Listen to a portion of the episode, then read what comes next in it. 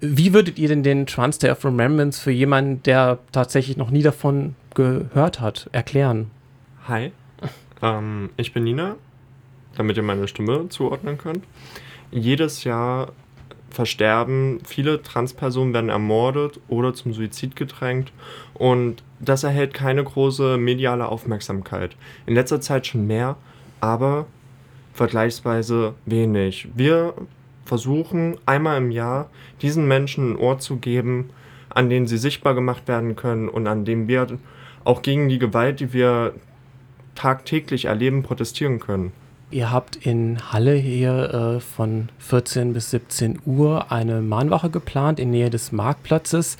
Äh, der Ort stand erst noch nicht fest. Äh, inzwischen wissen wir, es wird vor der Hirsch-Apotheke sein. Das ist da, wo ähm, die Bahnsteige C und D, glaube ich, der Hafwag sind, aber das ist gut zu finden. Was habt ihr denn dabei konkret alles äh, geplant? Also es wird unterschiedliche Angebote geben, ähm, die unterschiedliche Menschen annehmen können.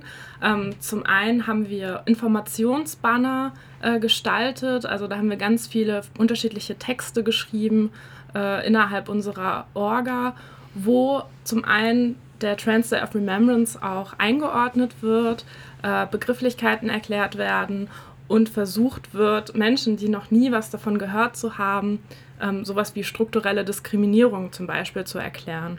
Und ähm, ich meine, ihr habt die Banner jetzt noch nicht gesehen, aber ich finde, sie sind sehr, sehr, sehr, sehr gut gelungen. Äh, und ich glaube, dass das tatsächlich auch viel Klarheit schaffen kann. Zusätzlich ist auf einem Banner ganz groß die Namen der verstorbenen Transpersonen halt zu lesen zusammen mit ihrem Alter. Zusätzlich wird es die Möglichkeit geben, Kerzen abzulegen, beziehungsweise Blumen oder Flaggen oder was Menschen sonst noch so mitgebracht haben.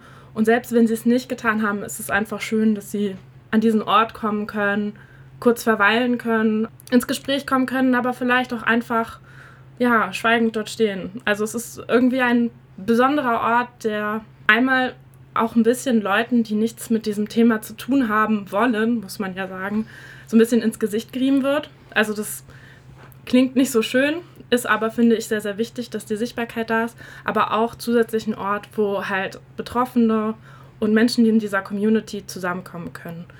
Zusätzlich ist es beim äh, Trans Day of Remembrance auch noch so, dass ganz oft äh, die Namen der verstorbenen Person nicht nur irgendwie an der Gedenktafel stehen, sondern auch tatsächlich vorgelesen wird. Äh, das hat unterschiedliche Gründe.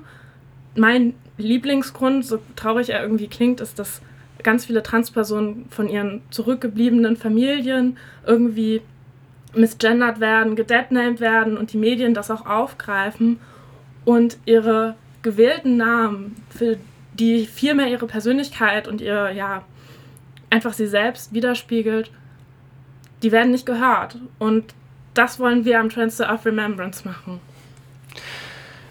Ja, die Auseinandersetzung mit ähm, transfeindlicher Gewalt, wo ja schon Misgendering zusteht, oder auch in ihrer allerschlimmsten Form, wo halt ähm, Leute zu Tode kommen oder in den Tod getrieben werden, ist emotional. Man merkt das ja auch gerade im Studio ein wirklich schwieriges und belastendes Thema sicherlich auch in der Vorbereitung der Mahnwache. Also ihr habt gerade ja schon ähm, von Bannern, die ihr gestaltet habt, gesprochen um, und auch alleine solche äh, Listen zusammenzustellen oder sich irgendwie zu suchen, das ähm, stelle ich mir halt auch schon heftig vor, sich das alles äh, äh, ja einfach, einfach nochmal vors geistige Auge zu führen. Wie geht ihr mit dieser Belastung um und was für Supportstrukturen habt ihr da vielleicht? Ja, also das haben wir die letzten Wochen auf jeden Fall gemerkt, dass es einen sehr nahe geht. Wir arbeiten jetzt schon einige Monate am Transfer of Remembrance, aber die letzten Wochen viel mehr mit den persönlichen Geschichten und mit den Namen der, der Menschen, zu denen wir auch irgendwie immer wieder Linien ziehen können aus unserer eigenen Biografie.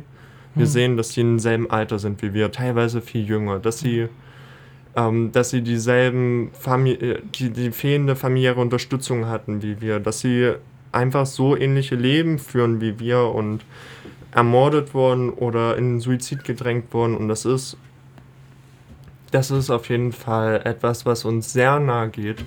Und die letzten ähm, Pläne auf jeden Fall auch sehr geprägt hat, dass wir uns viel Zeit nehmen mussten und dass sie auch immer länger und ausschweifender werden, weil Menschen Zeit für ihre Gefühle brauchen.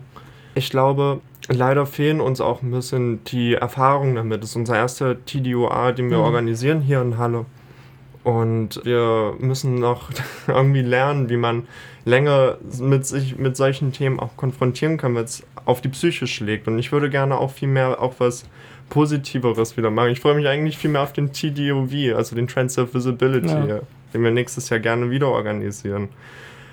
Aber es ist halt wichtig und ähm, bisher halten wir alle ganz gut durch. Ich würde vielleicht noch was hinzufügen wollen. Äh, eine Erfahrung aus dem Zusammenstellen dieser Listen und zwar saßen wir da an einem Wochenende zusammen und naja, wenn dann auf der Liste dein eigener Name auf einmal auftaucht oder wenn die Menschen elf oder zwölf Jahre alt sind oder wenn da solche Fälle sind wie wurde vom Vater ermordet. Das ist schon, also da, da muss man schon, ich weiß nicht, nicht mal durchatmen reicht irgendwie da.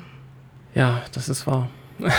kann man eigentlich ähm, kaum was zu sagen. Was ich tatsächlich schön fand in, in, in so den Infografiken, die ihr gemacht habt, die Abkürzung TDOR wird ja teilweise nicht nur als äh, Transfer of Remembrance äh, genutzt, sondern auch ich finde es sehr schön, Transfer of Revenge oder es gibt ja auch noch so ein paar andere, ich habe sie nicht im Kopf, aber ähm, dass man es vielleicht auch auf mehrere Arten einfach sehen kann, ähm, diesen Tag, das, äh, das fand ich eine ganz schöne Sache, auch wenn es natürlich primär Remembrance, also Erinnerung dienen soll.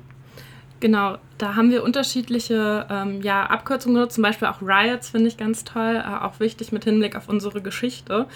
Vor allen Dingen am 20., also als am Montag, geht es schon um das Gedenken. Also das ist schon klar.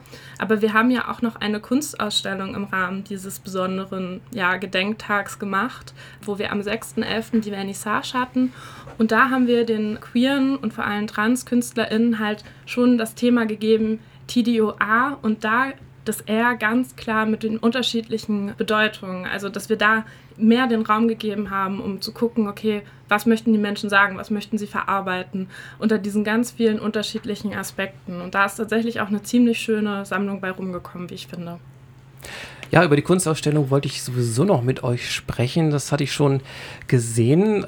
Die kann man besuchen in der Lernwerkstatt der Uni Halle am Frankeplatz. Vielleicht könnt ihr noch mal kurz sagen, ähm, wann man da vorbeischauen kann oder wo man die Infos findet. Ähm, das waren, glaube ich, so etwas äh, spezifischere Zeiten. Und ne, du hast es ja schon grob angerissen, aber was so die BesucherInnen dort erwartet? Also in der Hochschullernwerkstatt sind die Öffnungszeiten so immer zwischen 10 und 16 Uhr. Das kann man aber auf der Webseite auch sehr, sehr gut nachschauen. Und was die BesucherInnen erwartet, ist, glaube ich, eine Vielzahl an KünstlerInnen, Stilen, Geschichten, die man dort findet. Also wir haben das war mir sehr, sehr wichtig, unterschiedliche Arten von Kunst. Also nicht nur, man denkt irgendwie, keine Ahnung, an irgendein Gemälde oder so. Nein, wir haben ähm, Linoldrucke beispielsweise. Wir haben Sachen auf Aquarellpapier. Wir haben ähm, Sachen, die mit Acrylfarbe gemalt sind. Wir haben zum Beispiel auch einen Comic, der von einer Person quasi gegeben wurde für uns. Wir haben Gedichte und wir haben auch Kurzgeschichten ausgestellt. Und zwar in so einer Art und Weise, dass man die tatsächlich auch in einer naja, Zeit, wo man halt dort ist, das auch durchlesen kann. Also es sind jetzt nicht 30 Seiten oder so dort ausgestellt, aber wir haben unterschiedliche Sachen. Und eine Skulptur. Eine kleine, aber wir haben eine Skulptur. Und nicht zu vergessen, wir haben eine große Collage an Protestschildern, die wir dort ausgestellt haben. Ich finde, diese, das ist so mein Lieblingsausstellungsstück, weil weil du auch selbst teilgenommen hast. Ja, okay, durchaus, ja. Also mein Liebling, also auch ein Schild in dieser Collage, mit dem bereits sich ein Nazi eine Schelle gefangen hat, ist ausgestellt. Ähm, Historisches das, Dokument sozusagen. Sozusagen, ja. Es gibt einen auch eine posi positive Energie, mhm. also mit äh, dem Protest so zu sehen, in Szene gesetzt als Kunstwerk. Ich denke, das gibt einen auch Kraft. Und das Schöne an der Lernwerkstatt ist auch, dass wir ganz viel so, ja, also Verkehr dort haben, sage ich mal so. Mhm. Also da kommen ganz oft Leute hin, die einfach nur ein Seminar irgendwie dort haben oder die, keine Ahnung, ihr Fahrrad reparieren wollen oder irgendwas. Und die müssen sich dann zwangsläufig mit diesem Thema beschäftigen, weil es halt in diesen Räumlichkeiten ist, weil es teilweise den Beamer blockiert, wo manche Dozierenden ein bisschen sauer waren, aber selber schuld. Aber das finde ich auch irgendwie ganz toll. Und es ist ein Raum voller queeren Menschen, voller queeren Sichtbarkeiten. Und das gibt es einfach normalerweise nicht. Also sonst werden die halt ausgeschlossen aus den, aus den Museen. Sie haben gar nicht erst die Möglichkeit, dort irgendwas einzureichen. Und das ist einfach total schön zu sehen, dass wir einen Raum geschaffen haben, wo nur das ist und ein bisschen in your face. Auf jeden Fall, das hast du ja auch schon, ähm, da habt ihr beschrieben für die Mahnwache am Montag dass es ja auch öffentliche Aufmerksamkeit erreichen soll, halt also nicht nur für die Community, die, die sich sowieso angesprochen fühlt, sondern auch ja so ein bisschen rub it in your face für die Öffentlichkeit. Schön, wenn die Kunstausstellung das ebenso tut. Man kann die noch bis zum 21. November, soweit ich weiß, besuchen. Wie gesagt, in der Lernwerkstatt am Frankeplatz. Lohnt sich definitiv. Ich würde gerne nochmal den Bogen etwas weiterspannen, denn äh, ja, queere oder gerade auch Trans-Themen sind ja in vielerlei Hinsicht gerade in den Nachrichten aktuell, denn erst am Mittwoch wurde der aktuelle Entwurf zum Selbstbestimmungsgesetz im Bundestag zum ersten Mal debattiert. Und das ist ein Gesetz, in das viel Hoffnung gesteckt wurde zur Selbstbestimmung von Transpersonen, dass man halt seinen Namen und äh, seinen Geschlechtseintrag selbst bestimmen kann. Aber die Entwürfe äh, wurden in der Community, wie ich finde, zu Recht heftig kritisiert, wurden irgendwie auch von Entwurf zu Entwurf schlechter, denn da sind ja, ich kann es nicht anders sagen, wirklich klar transfeindliche Narrative eingeflossen und manches wird sogar gegenüber der aktuellen Gesetzgebung noch weiter verschlechtert. Und ähm, das ist schon eine Leistung, nachdem uns jahrelang ja eigentlich versprochen wurde, dass es endlich mal besser werden soll und wir selbst über uns äh, bestimmen sollen. Und ich sehe da halt auch eine gewisse Verknüpfung zum Trans-Day of Remembrance. Deswegen würde mich interessieren, inwiefern das Selbstbestimmungsgesetz und vor allem auch dessen drohende Konsequenzen für die Community auch für euch äh, ein Thema sind. Also das transfeindliche Narrative, vor allen Dingen von PolitikerInnen, die ja eigentlich sich um alle Menschen in Deutschland kümmern müssen, auch um Minderheiten, dass diese transfeindlichen Narrative halt erstmal überhaupt Ohr bekommen und dann aber auch noch in einem Gesetz verankert werden, ist natürlich eine Rechtfertigung für Menschen, die Gewalt gegenüber Transpersonen oder queeren Personen machen. Das funktioniert ganz einfach. Die Leute sagen, ja, ihr seid zum Beispiel ein Narrativ, oh, Transfrauen sind Männer, die nur in Frauensauen rein wollen. So. Ja, ich denke, da fehlt auch ein bisschen die Professionalität unserer Regierung, wenn Marco Buschmann Angst hat, in der Frauensauna eine Transfrau zu sehen. ähm, soll er seine Ängste für sich behalten und nicht populistisch werden, wenn es um dieses Gesetz geht. Grundsätzlich gibt es viele Aspekte dieses Gesetzes, die deutliche Verbesserungen sind ähm, im Vergleich zum TSG. Alleine, dass es keine Gutachten mehr benötigt von SachgutachterInnen, die teuer sind, dass es nicht ja. mal so viel kostet. Was wiederum eine Verschlechterung ist, ist, dass es von einem Gerichtsgut, also von einem Gerichtsurteil herabgesetzt wird auf einen Amtsakt. Wer weiß, wie schnell sich das aushebeln lässt mit einem neuen Gesetz, wenn wir eine rechte Regierung an der Macht haben. Oder beziehungsweise eine rechtere Regierung, als wir jetzt haben. Ja. Ich würde, glaube ich, nochmal auf die Auswirkungen eines solchen Gesetzes eingehen wollen, weil was sich viele nicht klar werden, ist, dass das eine Legitimation für rechte Gewalt ist. Also man wird als Mensch herabgesetzt und gesagt, naja, man ist irgendwie ein Mensch zweiter Klasse, man verdient nicht das und das und eigentlich sind die ja sowieso das und das. Das ist natürlich gefundenes Futter für alle Menschen, die Hass und Gewalt und Hetze verbreiten wollen und das an die Bevölkerung herantragen. Also es ist ja nicht nur, dass es im Gesetz steht und dann guckt es keiner mehr an, sondern es ist etwas, was in die Gesellschaft hineingegeben wird und teilweise auch aus der Gesellschaft an die Gesetze herauskommt. Und das ist halt einfach gefährlich. Und dann muss man sich einfach nur mal die Zahlen angucken von verstorbenen Transpersonen. Und da sind nicht Transpersonen dabei, die keine Ahnung, eine Grippe hatten und deswegen ja einfach gestorben sind eines natürlichen Ursprungs oder so, sondern das ist, sind Ermordungen. Das sind einfach Ermordungen, die daraus folgen. Und das muss man, finde ich, sehr, sehr, sehr, sehr klar nochmal sagen. Deswegen sagen wir auch als Orga hinter dem TDOA, dass bereits jetzt, wo dieses Gesetz ja nicht mal ähm, verabschiedet wurde im Bundestag, es reformbedürftig ist. Da kann ich mich tatsächlich nur anschließen. Wie ihr gerade schon sagt, wenn es erstmal im Gesetz steht, dann äh, besteht auch immer die Gefahr, dass äh, Leute sich dann darauf berufen, aber nö, das steht doch da und da im Gesetz, dann ist es ja legitim. Und ich muss auch sagen, ich habe eine gewisse Angst, dass äh, das vielleicht dann auch weitere Opfer irgendwann fordern wird, weil es halt eben nicht diese Selbstbestimmung liefert, die wir uns eigentlich erhofft haben. Ja, und ich glaube, was die ZuhörerInnen, die gerade zuhören, vielleicht wissen sollten, ist, falls sie sich noch nie auseinandergesetzt haben mit dem alten TSG und das vielleicht kommende Selbstbestimmungsgesetz, es handelt sich eigentlich nur darum, wie mich Ämter adressieren. Wenn sie mir Briefe zu schicken, ob da Herr oder Frau steht oder divers, was eine komische Anrede ist. Also ich würde mich auch über guten Tag freuen. Oder moin. Wenn ich irgendwo äh, mich anmelde in einem Online-Shop, mir Kleidung bestelle, wenn ich einen Mietvertrag abschließe, mache ich das bereits unter meinem Namen. Ich mache sogar meine Steuererklärung unter meinem Namen. Aber Ämter können mich nicht auf meinem Namen ansprechen. Und das ist der einzige Existenzgrund für das Selbstbestimmungsgesetz. Es könnte auch einfach ein Formular sein, in dem man Anrede und Vornamen ändert. Aber es wird so kompliziert gemacht. Ja. Und es werden auch so viele Lügen erzählt darüber. Es hat nichts mit, Medi äh, mit medizinischen Maßnahmen zu tun. Es hat keine Auswirkungen darauf, auf was man Anspruch hat, das Selbstbestimmungsgesetz. Ich werde dadurch nicht irgendwelche medizinischen Leistungen in Anspruch nehmen können, nur weil ich meinen Vornamen oder meinen Geschlechtseintrag ändern ließ. Aber diese Ängste werden gerade verbreitet von der Regierung selbst und halt auch von den Oppositionsparteien, die scheinbar selber nicht verstehen, was in diesem Selbstbestimmungsgesetz drinne steht.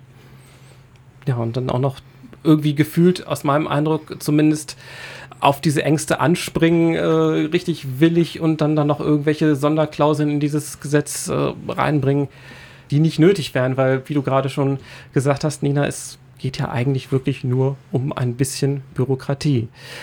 Wo wir schon gerade beim Verbreiten äh, von Transfeindlichkeit, Hassrede etc. sind, gibt es noch eine andere Sache, die ich gerne ansprechen wollte. Und zwar der TDOA ist ja jedes Jahr am 20. November. Das fällt dieses Jahr nun mal auf einen Montag. Und äh, gerade mal drei Tage später sollte oder soll, die Infolage ist da so ein bisschen unklar, an der Uni Halle hier eine Veranstaltung mit der äh, wundervollen, hört man den Sarkasmus, ich hoffe es, Marie-Louise Vollbrecht stattfinden. Die ist mit dem Verbreiten von transfeindlichem Populismus und Hassrede deutschlandweit bekannt geworden selbst wenn die zeitliche Nähe dieser Veranstaltung reiner Zufall sein sollte, empfinde ich persönlich, dieser ist mindestens unangenehm bis provokant. Und ich kann mir gut vorstellen, dass ihr das Thema auch nicht ignorieren könnt. Und deswegen würde mich interessieren, wie ihr damit umgeht. Ja, das hat mich auch sehr erschreckt, als ich diese Mitteilung gesehen habe, dass am 23. diese Veranstaltung stattfinden sollte und vielleicht auch noch stattfindet. Ich bin gerade nicht auf dem aktuellsten Stand. Zumindest hatte die liberale Hochschulgruppe der Martin-Luther-Universität diese angekündigt mit Marie-Louise Vollbrecht. Wir werden am Montag an unserer eigentlichen Veranstaltung auch noch mit den üblichen Montagsdemos zu kämpfen haben, mhm. was uns natürlich auch schon sehr unter Druck setzt, weil wir auch Angst haben, irgendwie Gewalt zu erleben im öffentlichen Raum, dass wir auch uns schützen müssen, dass wir gucken müssen, dass wir uns verteidigen können, falls in diesem Zeitraum, wo wir da den Markt verlassen werden und die dort auftauchen werden, es vielleicht zu Konflikten kommt. Und dann, wenn wir endlich durch sind, mit der ganzen Veranstaltung. Wir uns eigentlich endlich mal eine Pause auch, äh, äh, nehmen wollen, weil wir das schon lange brauchen als Orga, müssen wir hören, dass die Uni eine Veranstaltung mit Marie-Louise ja. Vollbrecht organisiert. Ich denke, wir können uns keine Ruhe geben erst einmal. Sollte diese Veranstaltung wirklich stattfinden, müssen wir auf jeden Fall Protest organisieren. Müssen wir natürlich Raum einnehmen, müssen wir natürlich laut sein. Ich kann das nicht akzeptieren, dass das stattfindet.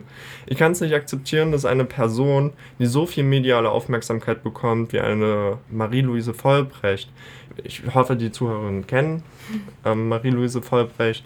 Sie äh, ist damals bekannt geworden, dass sie bei der Langen Nacht der Wissenschaften in Berlin an der Humboldt-Universität ihren Vortrag nicht halten konnte, weil der abgesagt wurde zum Thema biologisches Geschlecht.